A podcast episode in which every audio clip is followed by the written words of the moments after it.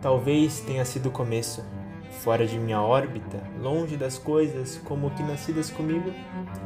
Senti-me sem apoio, porque afinal, nem as noções recebidas haviam criado raízes em mim. Tão superficialmente eu vivia.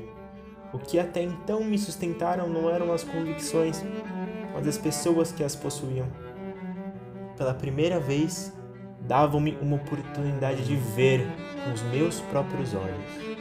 Pela primeira vez, isolavam-me comigo mesmo. Bonito isso, né? Pois é.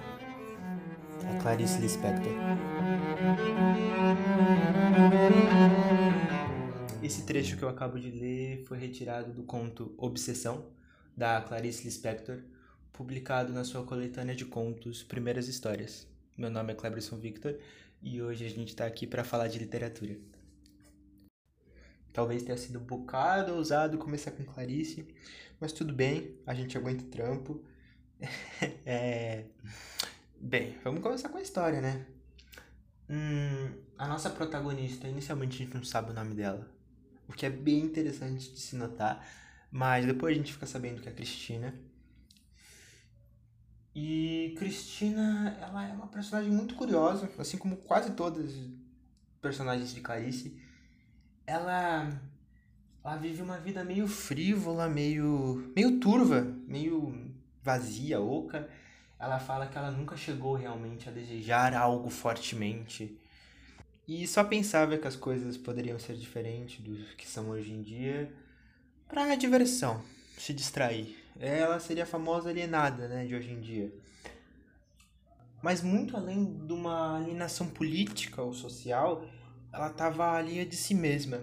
É como se ela tivesse se perdido do corpo. Talvez nem feliz ela fosse capaz de ser. Até que um belo dia assim ela pega febre tifoide. O marido, Jaime, e também todo o resto da família acha melhor ela ir para um lugar mais calmo até se recuperar. E esse lugar é Belo Horizonte. E lá, como eu li lá no começo, ela foi deixada consigo mesma. Numa liberdade que, que incomoda. Ela quer ir para casa, ela, ela não gosta. Até que, é claro, ela conhece o Daniel, o maravilhoso, o idiota, o babaca e maravilhoso do Daniel. E aqui a gente entra numa das características da, da Clarice, que é o objeto de catarse que pode ser uma rosa, pode ser ovos ou pode ser uma pessoa, que no caso é o Daniel. Mas peraí, o que é catarse? Então, catarse é uma coisa, uma, um conceito inventado pelos gregos, por Aristóteles, que significa uma espécie de purificação da alma. O que é um nome muito bonito, mas dói. Dói. Porque limpar a alma esse processo de catarse é sempre muito visceral, assim como os gregos também era. Basicamente, a catarse acontecia quando as pessoas assistiam tragédia que são peças cheias de sofrimento, cheias de, de dor, de arrependimento.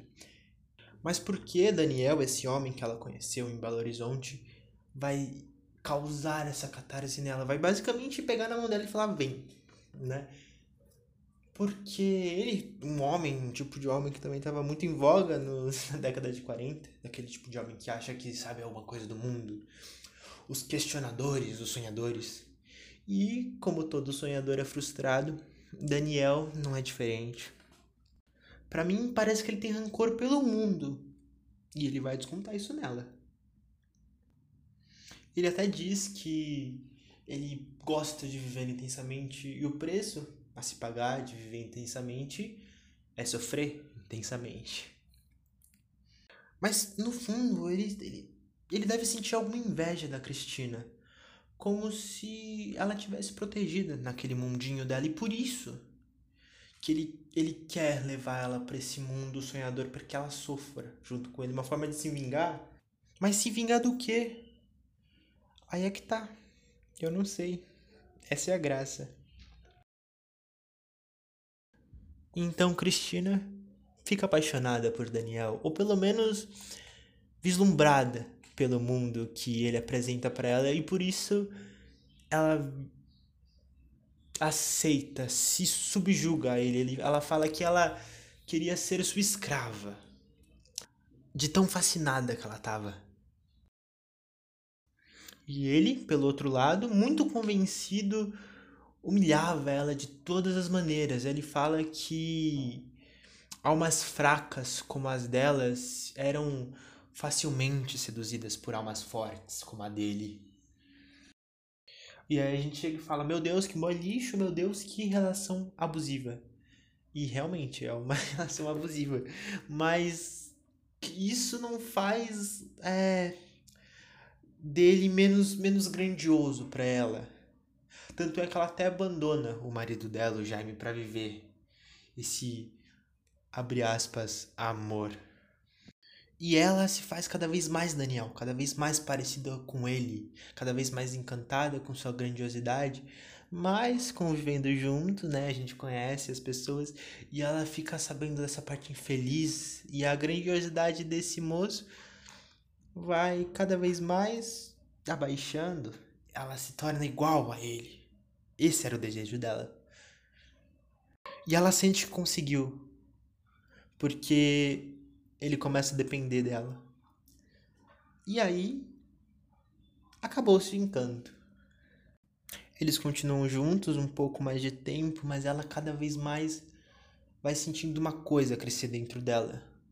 Porque mesmo ela tendo conhecido esse novo mundo, ela ainda estava trilhando o caminho de outra pessoa, o caminho dele.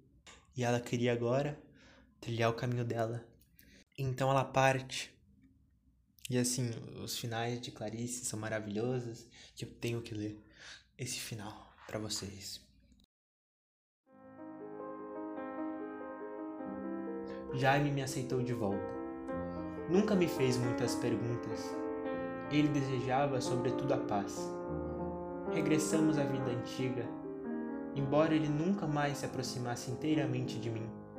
Adivinhava-me diferente dele, e o meu deslize atemorizava-o, fazia-o respeitar-me.